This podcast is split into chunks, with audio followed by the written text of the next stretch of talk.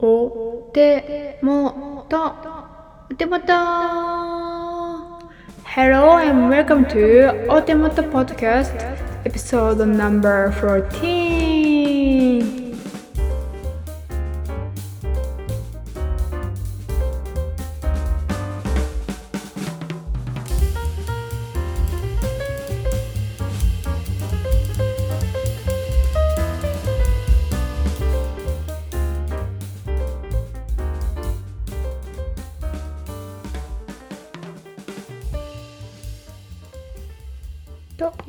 始まりました。お手元ラジオ。エピソードナンバー14ということでこれ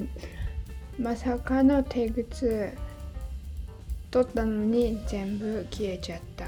ということで14なんですけれどももうねあの英語を勝手にここで勉強させてもらってあの勝手に発音の練習して自分で聞いてやってやるんですけどもうね10 10は大丈夫。10だから。カウントダウンがね10、11、12はさ10、11、12じゃん。13ぐらいからさティーンって伸ばさないといけなくなってきた。で今日14じゃんか。でも15、16も取っちゃったけどもうあの作ってあるんです。まさかの。でもなんかね、ティーン、ティーン、ティーン。伸ばすの むずないっていう。なんか例えばさ、普通にさ、なんか例えば向こう、なんかてか聞き取りもよくわからん。40なのか、40、なんか14、15、16は14、15、16 40、50、60、40、50、60止めんじゃんか。バリムズないあれ聞く聞 聞くの。なんか例えばガム買って海外とかでロンドンとかで1パウンド40なのか14なのかえ？4 1ポンド 40?1 ポンド14わかりませんってなるそんな感じ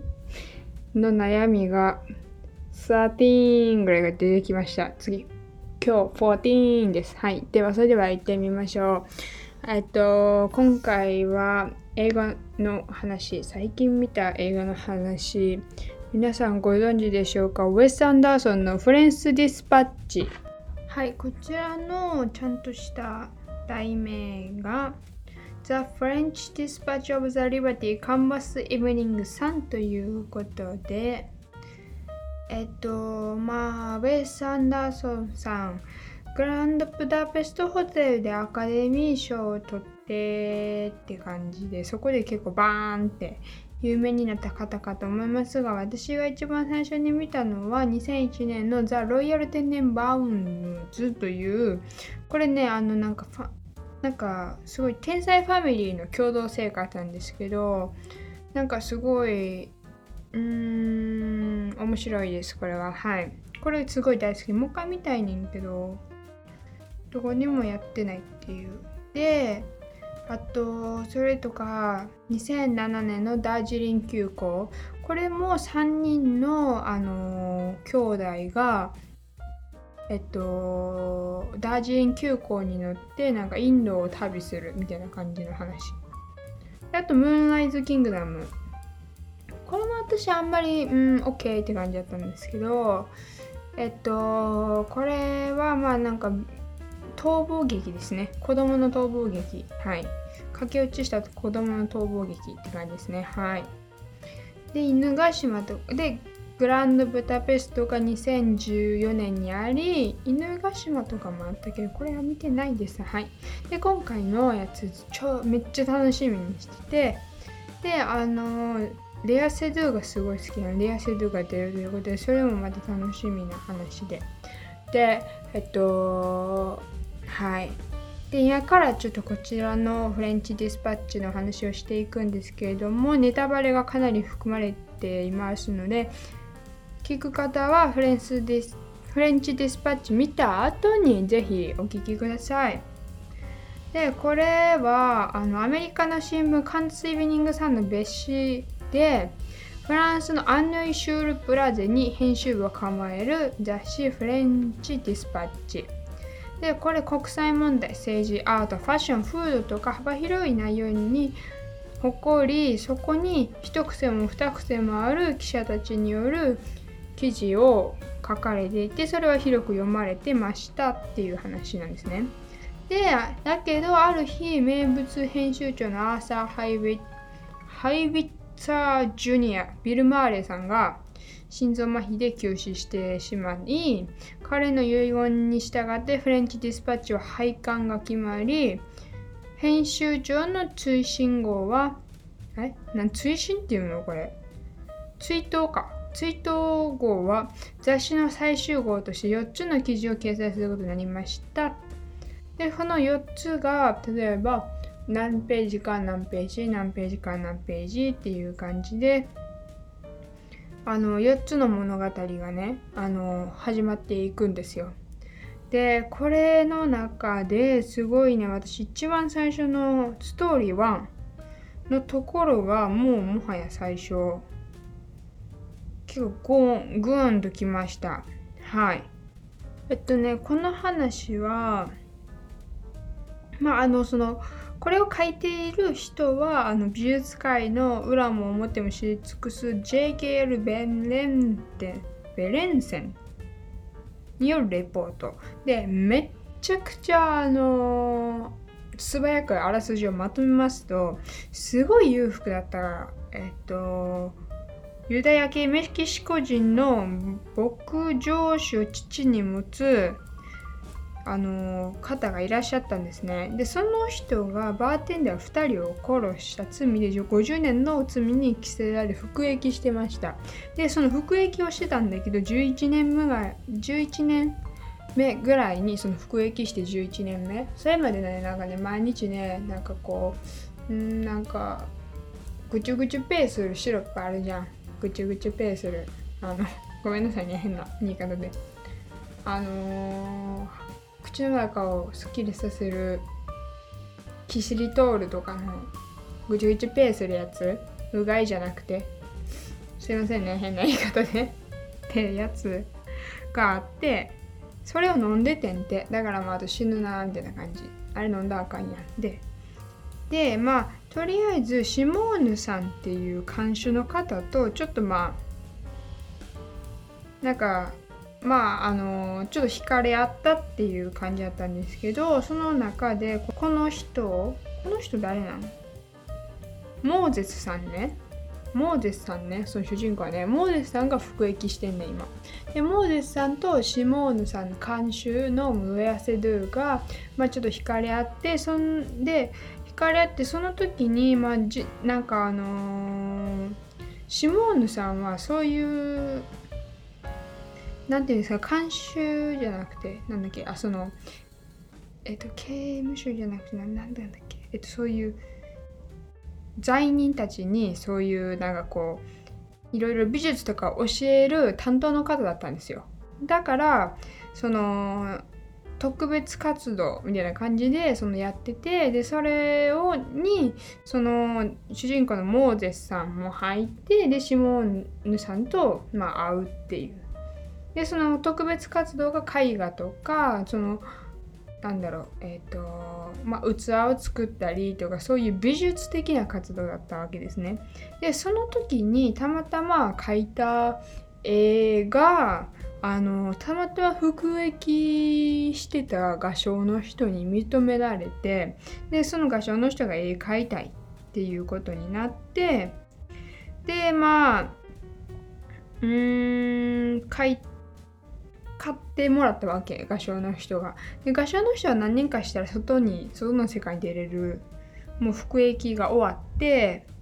でその間にいろんなブランディングをしてそのモーゼスさんの絵は売れるようにしてたいったんです。ででなんかえっ、ー、とまあとりあえずその画商の方はあれ？モーゼスさんだよね？うんモーゼスさんあの仮釈放してくれませんかっていうこともちょっと頼み込んだんだけどそれもあかんかったんだけどまあ簡単にでとりあえず新作を書けとその画商の方に言われてこのモーデスさんは書こうとしてたんだけど、まあ、結構ねそのね渋るんです。で、まあ、結果2週間で書けって言われたとこ1年ぐらい待ってくれって言った感じででまあこの内容でいつ2週間後だったのか1年後だったのか分からなかったんですけど、まあ、とりあえずそのモーゼスさん書いてその絵を。でもそれはセメント強化セメントの壁に書かれてたんですよ。普通なんか分からへんけどさそういうさキャンパスに書くやん。キャンパスに書くけどそういうのってそういう壁に書いたからまあそのそれをまあ、引き剥がしたりするのが大変だっていうことでちょっと画商の方も怒ったんだけどまあその後まあすみません以下省略ということでまあいろいろあって画商の方はその絵を売ることができかつモーゼスさんもその後釈放されることになったっていう話なんですね。で私ねなんかね違うね YouTube を見てましてえっと山田五郎さんの大人の教養講座っていうやつをね時々聞いてたりするんですけどこのねなんかねこの何て言うんだろうこのね同じような状況が本当にあったりするっていうことがあって例えばねあのー、その今回の方ってすごく最初めっちゃ裕福だったんですよ裕福だったんだけど結果いろいろあって人を殺めてしまったじゃないですかモーゼスさんねモーゼスは殺めてしまい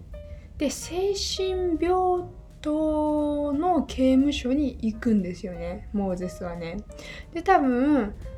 なんかそんくらいちょっと精神がおかしいみたいな感じで思われるんだけど本当にこういう話があってなんかねえっとねイギリスのリチャード・ダットっていう画家の方がいらっしゃって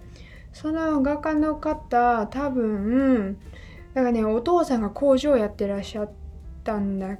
やってはってでかつあの兄弟持ってって感じやったんやけど、まあ、とりあえずね兄弟何人か7人ぐらいいたのに4人ぐらいが精神病棟で生涯を終えている。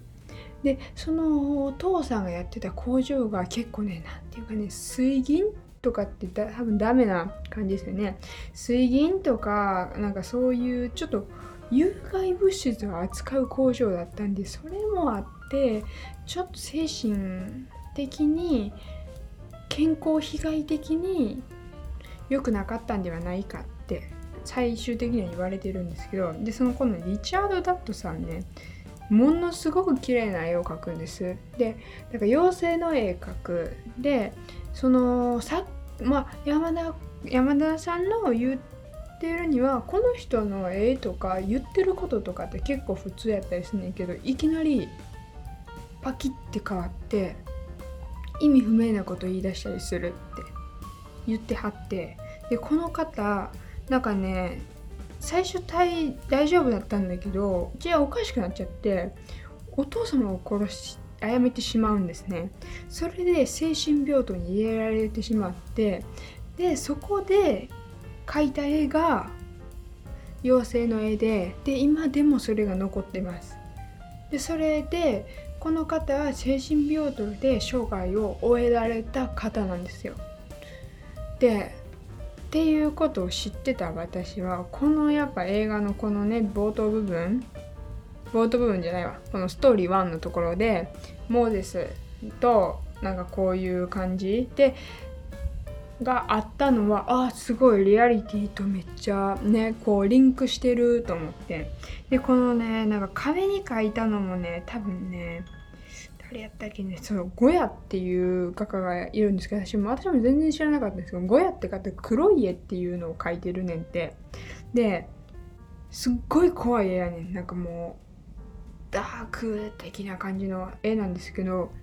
これもね山田さんのね知識から私頂いてますがなんかこの方はあのデフデフなんだ耳が聞こえなくなってしまったんですよ多分46歳ぐらいの時に。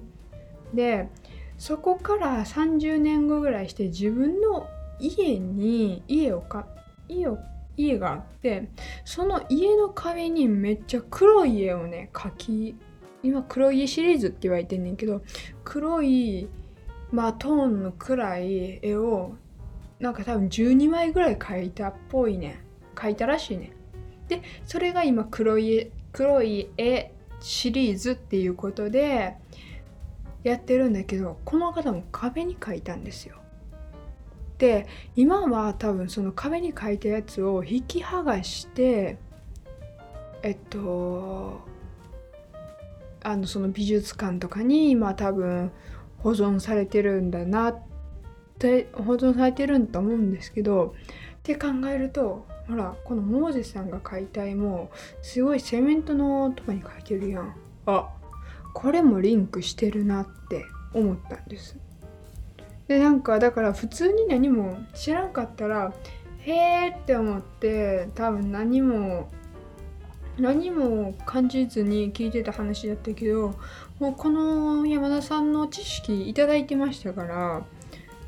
あこれリンクしてるんやっていうのがすごいリンクっていうか本当にあった話っていうかリアリティさがすごい増しました。でそれが自分的にうわーなんか感動って感じしたんですよね。であとしかもなんだっけこの最終的にこの絵を、まあ、剥がして持って帰るんですけど、まあ、それ20年後ぐらいにまあ持って帰るんですよ。でこの持って帰るっていう作業もねなんかねえっとねそれも山田さん本当にありがとう山田さん。あの YouTube ありがとう分かりやすく。って感じなんですけどなんかゲルニカっていうピカソの絵知ってますか？多分なんかなんだっけなスペインのちょっと上の方フランスの近くのゲルニカってところでそのあなんて言うんだっけ。すごい日本もめっちゃ困った手榴弾？手榴弾じゃないわ。何でしたっけ？初めて。は知りたい。わからない。手榴弾じゃなくてなんかそういう新しい爆弾を試されたんですよねゲルニカで。多分それね日本でもなんか東京大空襲とかそういう時に多分その爆弾も使われててちょっと今調べますね。東京大空襲の時には何が使われたんだろうか爆弾。あ東京あ週えー、読めへん 読まれません読めない知りたいこういう時あるよね。読みたい、知りたい、わからへん、これなんやろみたいな。焼夷弾や。すいませんでした。はい。時間いただきました。焼夷弾を使った、初めて焼夷弾が使われたらしいね。な、そこで。で、まあ、それ悲劇的になったんだけども、まあ、ピカソがそれを描いたと。で最初は違う絵を描くなんかフランス万博みたいなのがあったはずですねでもフランスが多分爆撃してますねそのゲルニカにフランスペインの地にだからなんかまあ話的にどうなんて感じやねんけどまあなんかピカソが選べ選ばれとったらしくてでそこに描く絵を描いたのがこのゲルニカやったらしいんですね。でゲルニカもなんか最初はねすっごいリアルリアルっていうかゲルニカのこの惨劇やって分かるようなあのニュアンスで書いてたんだけどもうちょっとニュアンスを何て言うんだろうもっとディテールをちょっと曖昧にした感じにしたらしいんです。で曖昧にしたうん何て言うんだろうな例えば例えばね東京大空襲やったらなんかそこにあった例えば東京タワーがその時あったんなら東京タワーを書くとか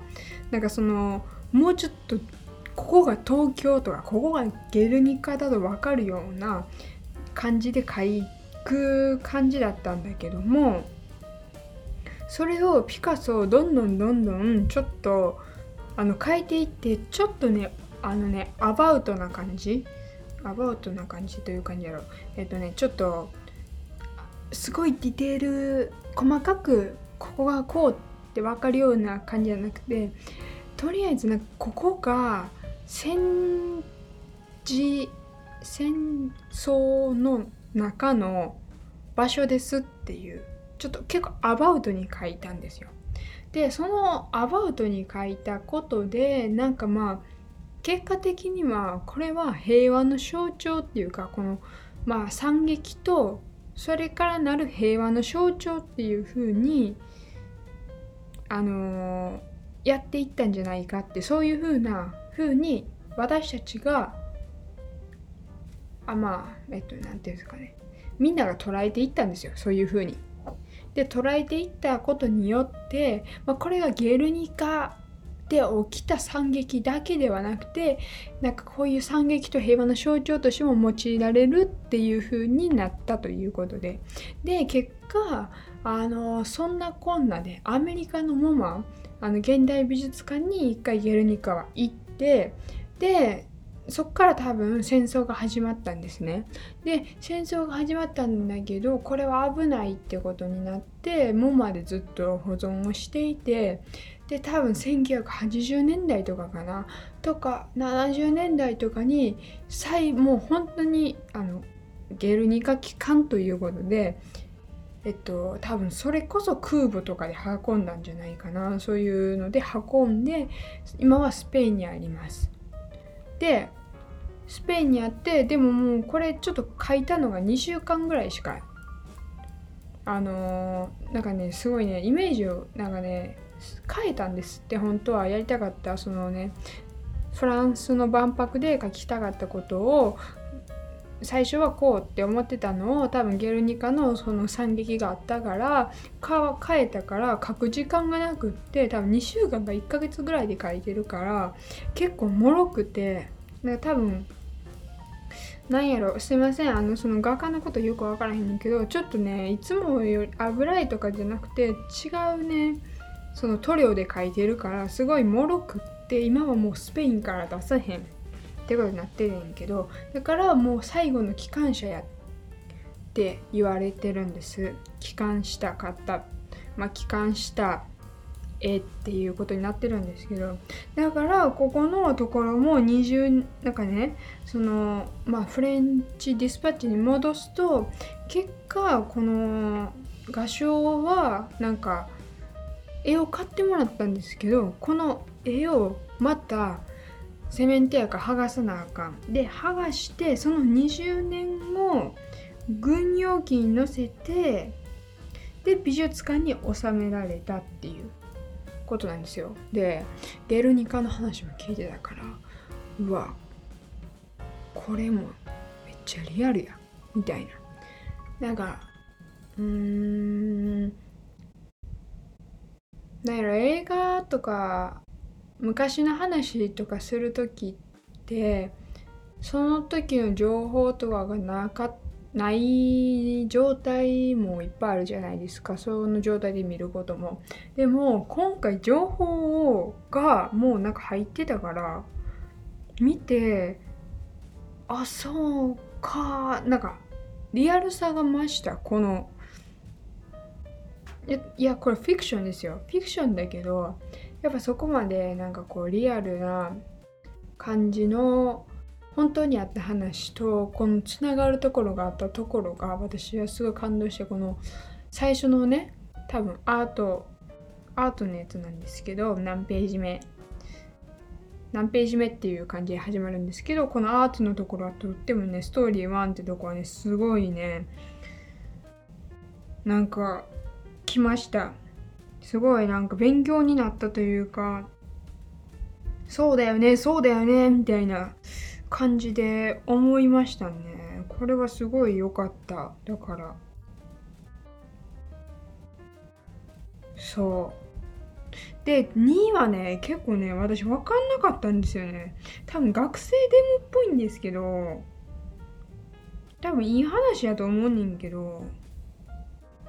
多分なんか若き理想主義者運動みたいな感じで学生デモをやってっていう感じですね。まあでもなんかこの若い2人が頑張ってはるって感じですごい。これも良かったと思うし3番もねストーリー3もすごい良かったです。だかね時々出てくるこのアニメっぽさだったり影絵みたいなとかそういうのが出てきてやっぱね細かいなって思いました。ウェス・アンダーソンの作品。かつなんかこう時々出てくるあ時々出てくるっていうかウェス・アンダーソンってワンノールで撮るじゃないですか。例えばずっとカメラを回しっぱなし。だけど人が動いてったりカメラを右にずっと動かしていくことでそこにセットをずらーっと右にな並べといてそれをずっと右に行く行って役者さんがガーって動いてその物語作っていくあのストーリーの作り方？あれもワンロールでやるのめっちゃ大変やろなと思って。でもそのなんか映像方法っていうかそういうのすごいやっぱ面白いなって思います。ウェス・アンダーソンのやつね結構本当に難しいと思うんですよねあれ1個で撮るって。なんかグランドブダペストホテルとかも結構なんか遠くから撮ってるそのホテル自体を遠くから撮ってる描写とか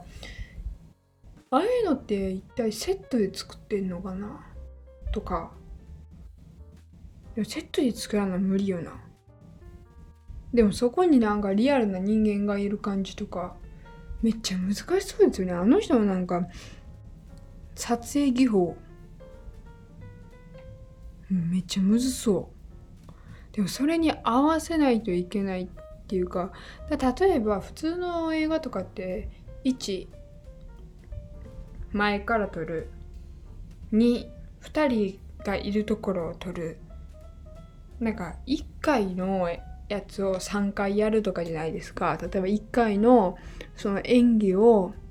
こっちの1カメさん2カメさん3カメさん。じゃあ1カメでまずやりましょう。2カメでやりましょう。次3カメでやりましょう。じゃあこの2人の対話やからまず男の人が最初にわーっと喋ってで次は女の人わーっと喋って後でそれを編集して会話してるように見えるみたいな感じじゃないですか。でもこのウェス・アンダーソンってその場でも会話して終わり。でなんかこのズームとかズームズームしてるところとかがめっちゃあるわけじゃないからでも1回で演技を演技をやりつつもセットも動かさなきゃいけないっていうのはめっちゃ大変そうやしその技法を生み出したウェス・アンダーソンもやっぱすごいなと思います。はい。でもやっぱなんか学生運動ぐらいからよくわからんくなってきてしかも結構長尺だ長尺ですよね。なんか1時間半以上あるからこの物語。なんかよくわからんくなってきて絶対面白いはずやのにもう一回見たいです。わからないところがある。結果。でなんかねこれパンフレットがあるらしくてパンフレット読んだら結構ねリアルにわかるよ。ってなんかもっとわかるよって言った言ってたからもしなんか気になる方はパンフレットも買った方がいいかもしれません。うん。でも学生デモとかそういうところのなんか背景とかもあったじゃないですか。やっぱ昔ね東京ね学生でも結構あったじゃないですか。ああいうのとかのね背景とかもしっかり知れてたら今回のやつ見ても面白かったやろうし。なんかうん。背景を知ってるのと知ってないのとまだ話が違いますよね。でもね私はねその画家のやつめっちゃ聞いてたからね。山田さんのやつね。だからねすごいね。うんリアルに思えたしうん。でもやっぱりアスドゥも綺麗だったやっぱり。それも素敵だった。うん。そんな感じでした。本当はもっと喋りたかったのに。なんかまだ私が内容を理解してないからなんかまだこう堂々と喋るあれがなくて。他の作品他のねストーリー2学生でもストーリー3美食のやつとかも面白かったしなんか。でもね難しかったね。ちょっとね一回は分からんねあれ。って思っとったほんま。またネットフリックスなりなんかが出たらもう一回見たいなと思うし他のねロイヤル天然バウンスとかねえっとダージリンもねもう一回見たいしね。他ね違うやつもあるんです。うちみたいやつ。それもビル・マーレで出たはず。あのねなんかねライフアカティックこれもねまた見たいな。これ何の話なんだろうってずっとなんか潜水艦の話なのかな。すごい見たい。犬ヶ島とかも意外にめっちゃ面白いんやろうか。犬インフルエンザって書いてるからちょっと今見るにはちょっとあれやね。ちょっとあれですね。はい。まあそんな感じです。でまあ好きな映画監督私まだ今でいっぱいいます。ウェス・アンダーソンも好きだし、まあ、ここでバババってあげるとケン・ローチもいいです。ケン・ローチはねイギリスのね結構ねえっとねなんかねワーキングクラスの人とかの現状とかそういう少年とかそういうのを結構描いてる方で私が見た私はダニエル・ブレイクってところがめっちゃ面白かった。面白いとかじゃないんななんかズーンと響く感じで。他のやつもめっちゃ見たいんですけど。あとね好きなのがジム・ジャムシュも好きだし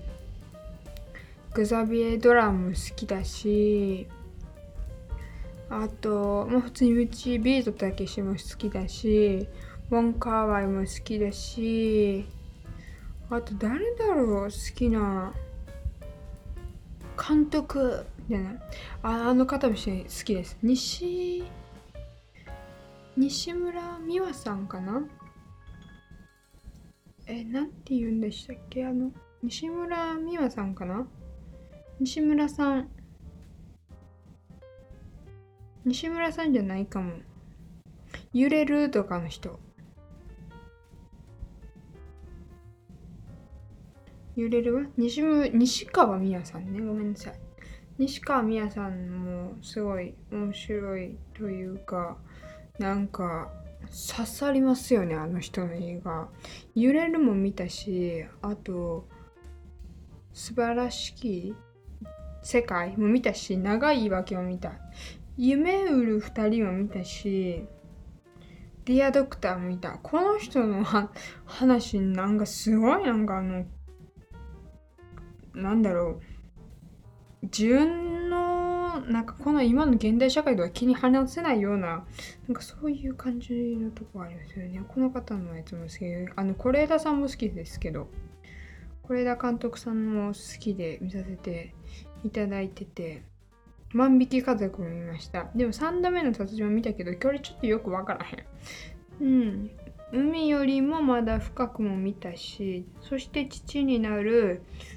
海町ダイアリーも見た。えっとね、空気人形も3、うん、見てちょっとやめちゃったね。これはわからなくて。歩いても歩いてももう見て、誰も知らないわ、見れてません。って感じ。まあそんなこんなで、映画はやっぱめっちゃ好きなんでこれから見ていこうと思います。フレンチディスパッチまたなんか安い水曜日とか安くやってたらもう一回見に行くか。またネットフリックスとかに出てほしいなって思います。そんなこんなで皆さんの好きな映画は何ですかまた教えてください。